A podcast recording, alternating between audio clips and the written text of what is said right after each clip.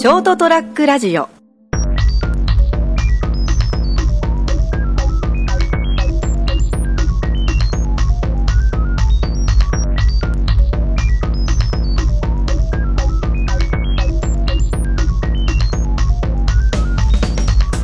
皆さんこんばんは、えーショートトラックラジオ始まりました、えー今日もまたちょっと外に出ておりまして、えー今崇城大学の芸術学部の方に来ております、えーここでですね、えーいつもいろいろとですねイベント関係でお手伝いさせていただいている、えー、三枝先生えーこの三枝先生っていうのは時々噛むんですよね。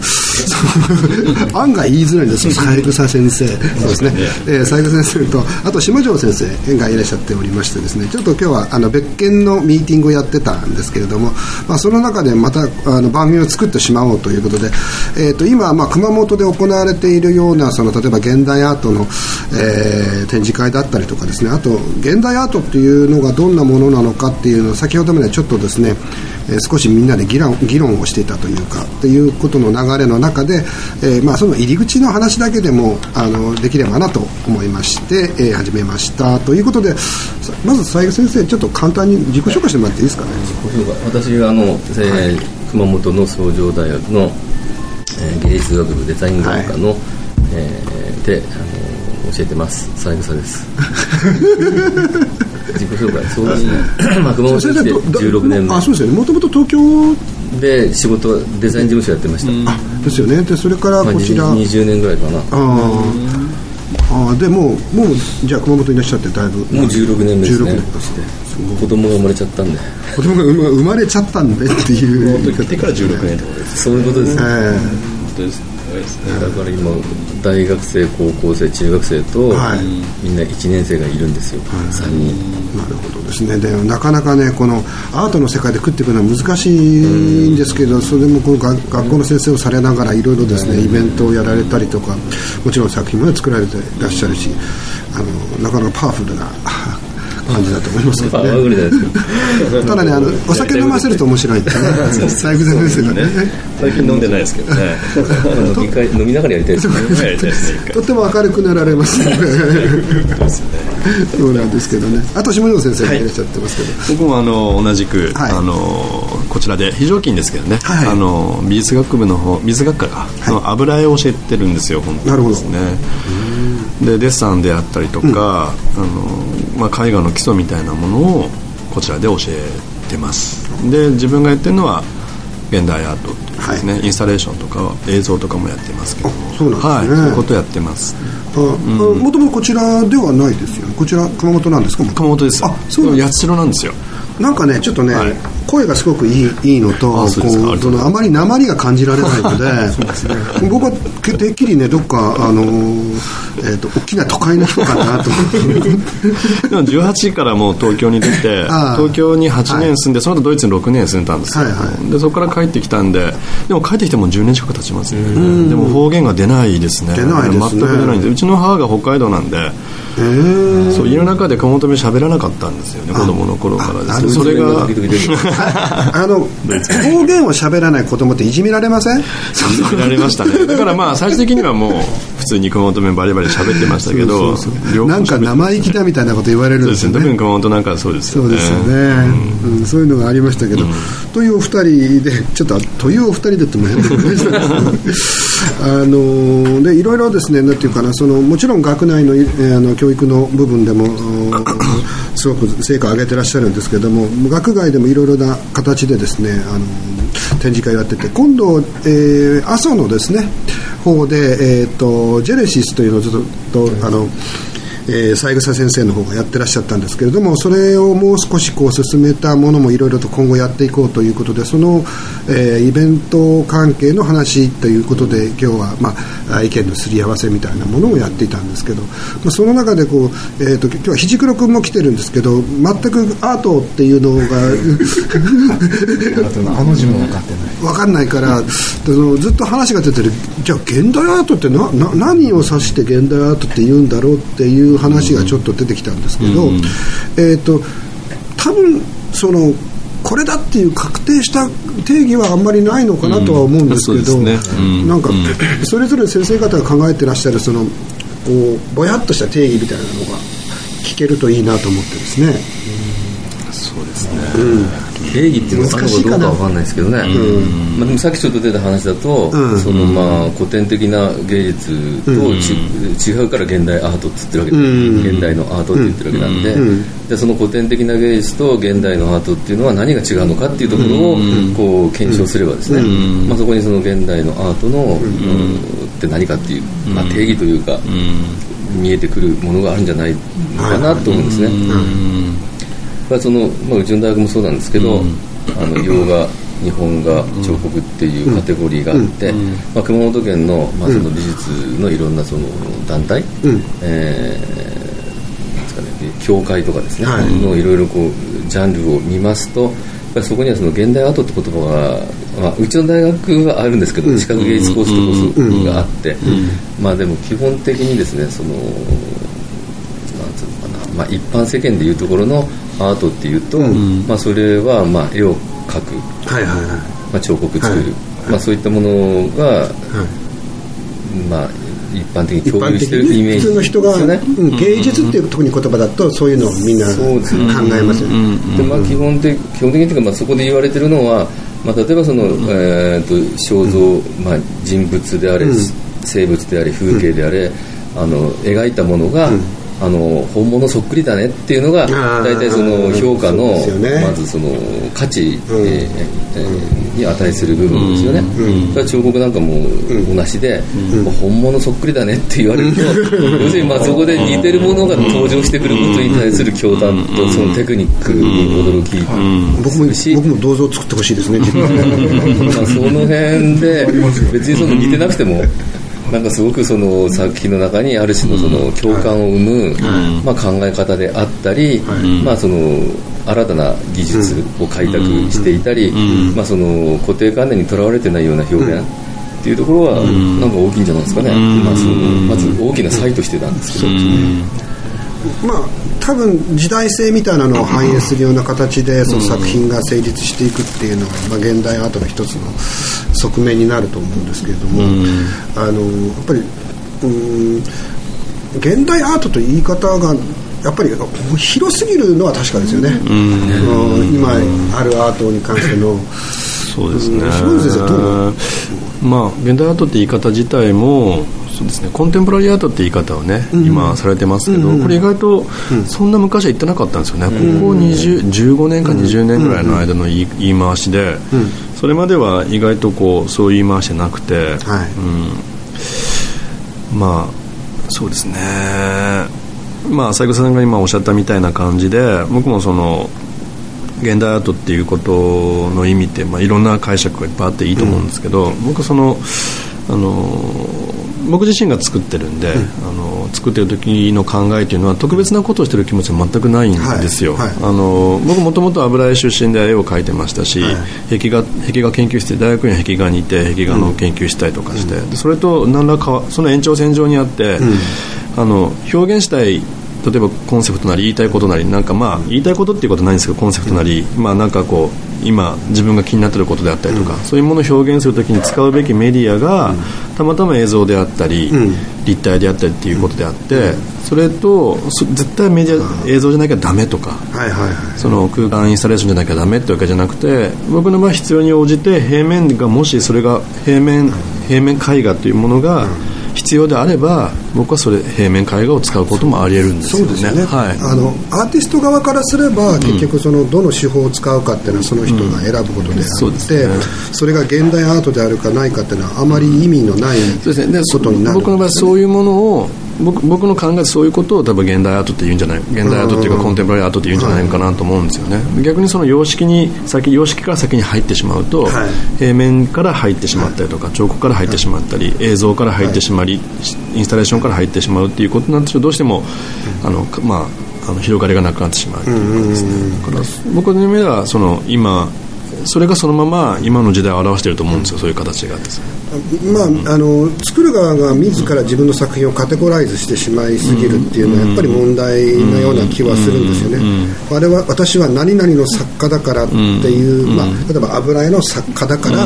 油絵を描くのが当たり前っていうところになると、ままあ、せまあ、言い方ちょっとあれですけどせっかくアートをやってるのに、うん、その中だけでこうやってしまうのは、うん、うん、ちょっともったいないなっていう気はするし、うん、あいや他のこと私できないからっていう人もきっと多いと思うんですけど、ね、実は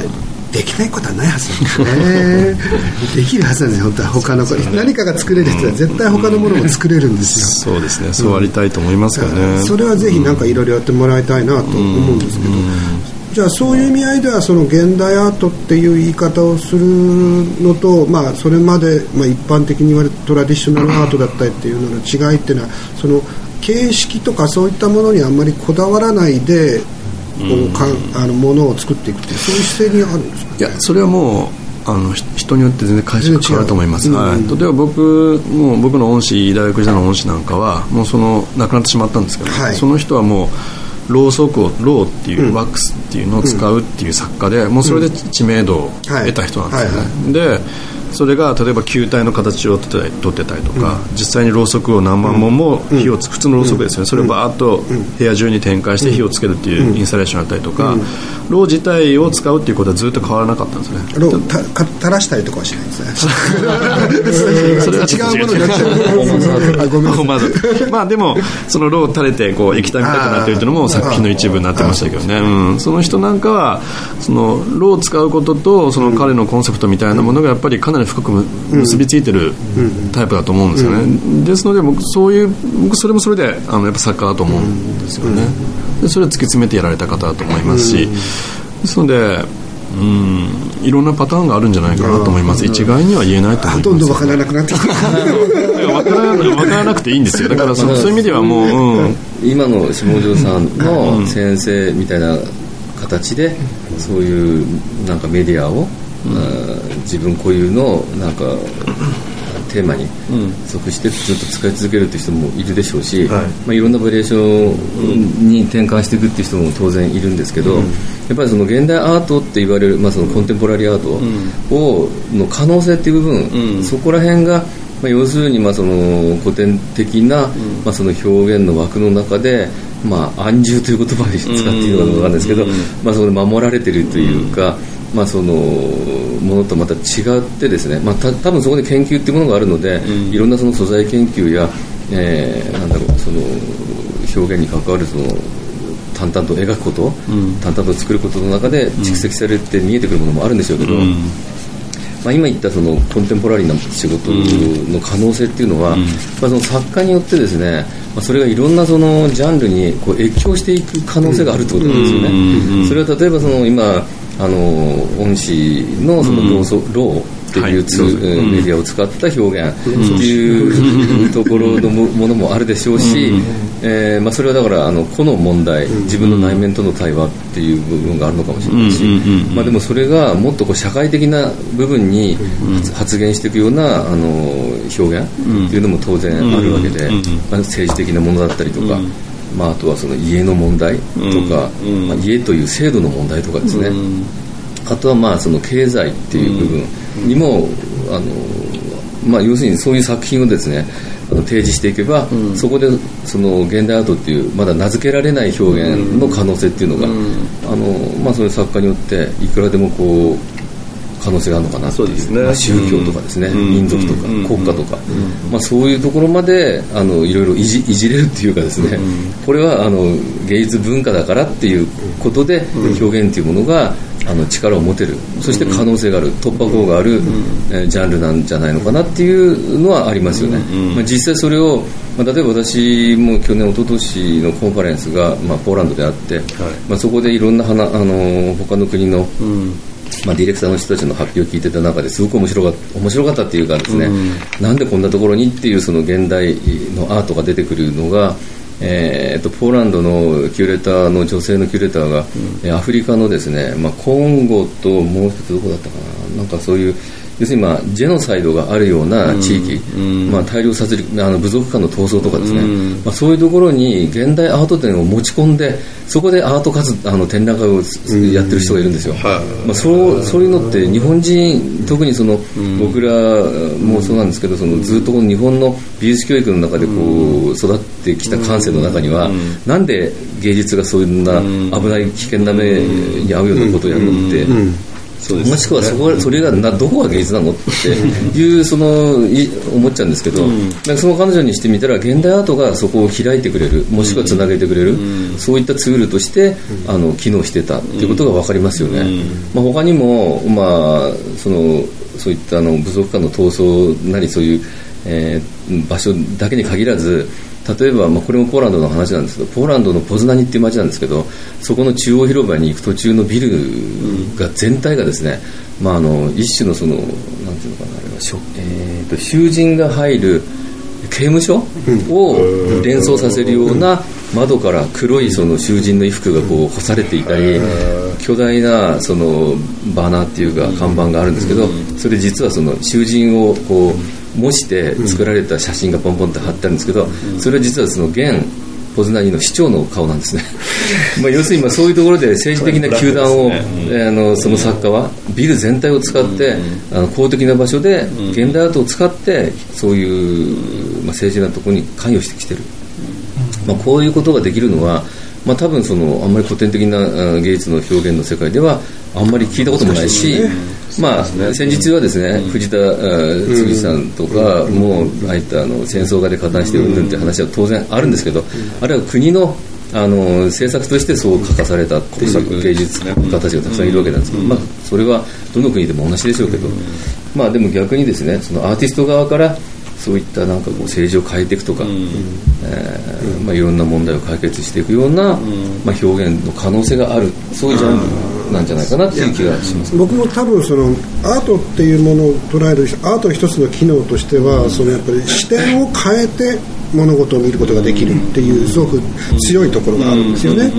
でそういう意味合いでは多分その政治的な問題であれいろんな環境の問題であれっていうものに関してももうちょっとコミットしていく必要が日本の場合はあるんじゃないかな。逆にまあいろんなその環境問題が起きた時にアートアーティストの人たちがじゃあ何をそれを感じて動いたのかっていうのが実はなかなか見えてこなかった。まあ特に311だったりとかもそうなんですけれどその後、えー、いろんな人たちがその表現をされたんだけど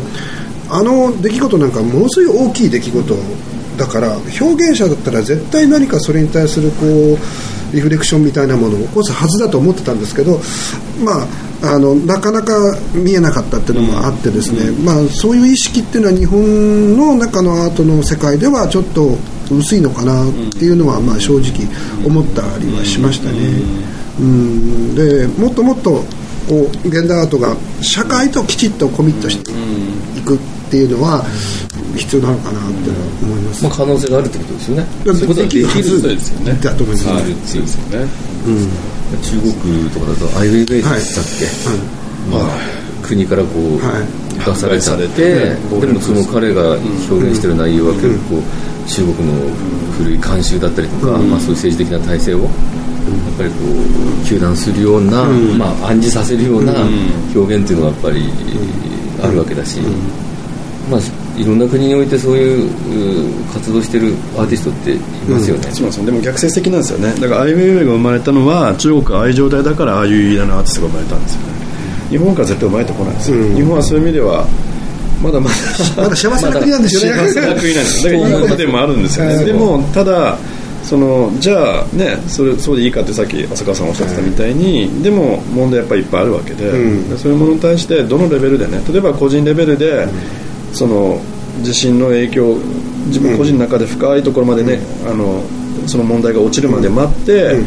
じっくりと作品する作家もいます、うんうん、すぐパッと反応する作家もいますね、うん、いろんなタイプがあっていいと思うんですよね、うん、もうそれこそ僕の試合でも地震があっても1週間後にはその作品作ってる人もいましたし、で逆にああのアーティストの仲間でグループ作って、うん、自分たちで作れるものを作って売って募金するっていうもうすぐそういう団立ち上げた友達もいますしいろんな方がいろんなアプローチの仕方をしたら逆に何もしてないように見えるんだけど1年2年経ってその自信のことを深いレベルまで落ちるまで待って、やっと作品にしたっていう人もいるんですよね。だから大事なやっぱそのどその個人個人の中で自分のできるスタンスで何らかのリアクションをしていくっていうことが大事かなと思いますね。まあ、多分現代アートっていうくくり方でいくとそういったところっていうのはとても重要な部分の要素になっていくのかなっていう、まあまあっていうか現代アートの定義は結局できないできずじまいなんですけれどもそのおのおのが考えるといいのかなと思います。ね、はいということでですね、はい、そろそろ授業も始まるようですのであの 今回の、えー、っとこれこれランチミーティングの中でのこれ番組収録でありました。えー、っと今日はお二人にあのありがとうございました。どうもありがとうございます。はいどうも